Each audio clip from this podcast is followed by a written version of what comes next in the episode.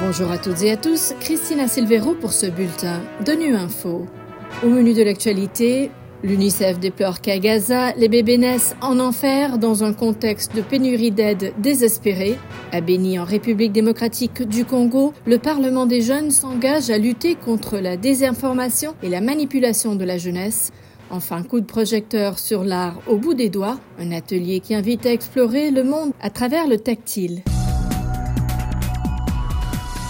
À Gaza, des bébés naissent dans des conditions infernales et beaucoup risquent de mourir à cause des conditions de plus en plus désastreuses dans l'enclave palestinienne dues au conflit entre Israël et le Hamas. C'est l'avertissement lancé ce vendredi par des agences humanitaires de l'ONU qui réclament un cessez-le-feu. Jérôme Bernard nous en dit plus. Le Fonds des Nations Unies pour l'enfance a indiqué qu'il y a eu près de 20 000 naissances à Gaza depuis le début des bombardements israéliens en représailles aux attaques sanglantes du Hamas en Israël le 7 octobre et ces accouchements se sont passés le plus souvent dans des conditions désastreuses. Les problèmes chroniques d'accès à l'aide ont fait que des césariennes ont été pratiquées sans anesthésie, tandis que d'autres femmes n'ont pas pu accoucher de leur bébé mort-né en raison du personnel médical débordé selon l'UNICEF. Le chef de l'Organisation mondiale de la santé, Dr Tedros, s'est dit alarmé par la confirmation d'infection à l'hépatite A à Gaza. La maladie risque de se propager davantage en raison des conditions de vie inhumaines dans lesquelles vit la population, presque pas d'eau potable et de toilettes propres. Les dernières données de l'OMS indiquent qu'en moyenne 500 personnes partagent les mêmes toilettes et plus de 2000 personnes doivent utiliser une seule douche, ce qui augmente le risque de propagation des maladies. La malnutrition chez les enfants se répand aussi. On estime qu'environ 135 000 enfants de moins de 2 ans risquent aujourd'hui de souffrir de malnutrition sévère dans un contexte de conditions inhumaines caractérisées par des abris de fortune, une mauvaise alimentation et une eau insalubre.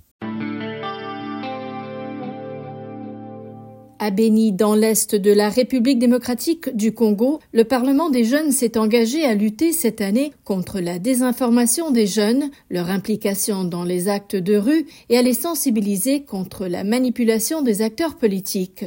Pour le Parlement, la désinformation et la manipulation de la jeunesse sont l'une des causes de l'instabilité dans la région. Le programme a été développé sur la base des connaissances prises lors d'un atelier de l'ONU sur la désinformation, comme l'explique le président du Parlement des jeunes de Béni. Nous sommes en train de voir comment nous pouvons juste encourager la population de bénir dans la culture de la paix et éviter la manipulation. Le Parlement de Jean la ville de Béni, c'est l'initiateur du programme de lutte contre la désinformation sur les réseaux sociaux. Nous avons tenu l'année passée avec les affaires politiques de la MONUSCO, des ateliers dans le projet Achakudanganyawatu, nous avons pu réaliser que ce n'est pas euh, tout ce qui suit ces réseaux sociaux, tout ce qui m'arrive dans ma boîte qu'il faut que je partage. Je vais d'abord analyser les formations la critiquer avant de la partager. Et même je ne suis pas obligé de partager tout ce que je vois. À part la manipulation sur les réseaux sociaux, nous avons compliqué aussi euh, la jeunesse de Béni Céleste emporter cette année. Nous allons une fois sensibiliser la jeunesse dans l'autoprise à charge, dans la culture de la paix. Et surtout, ce n'est pas en allant dans la rue que nous allons trouver la solution à nos problèmes. La rue n'a pas de solution à nos problèmes.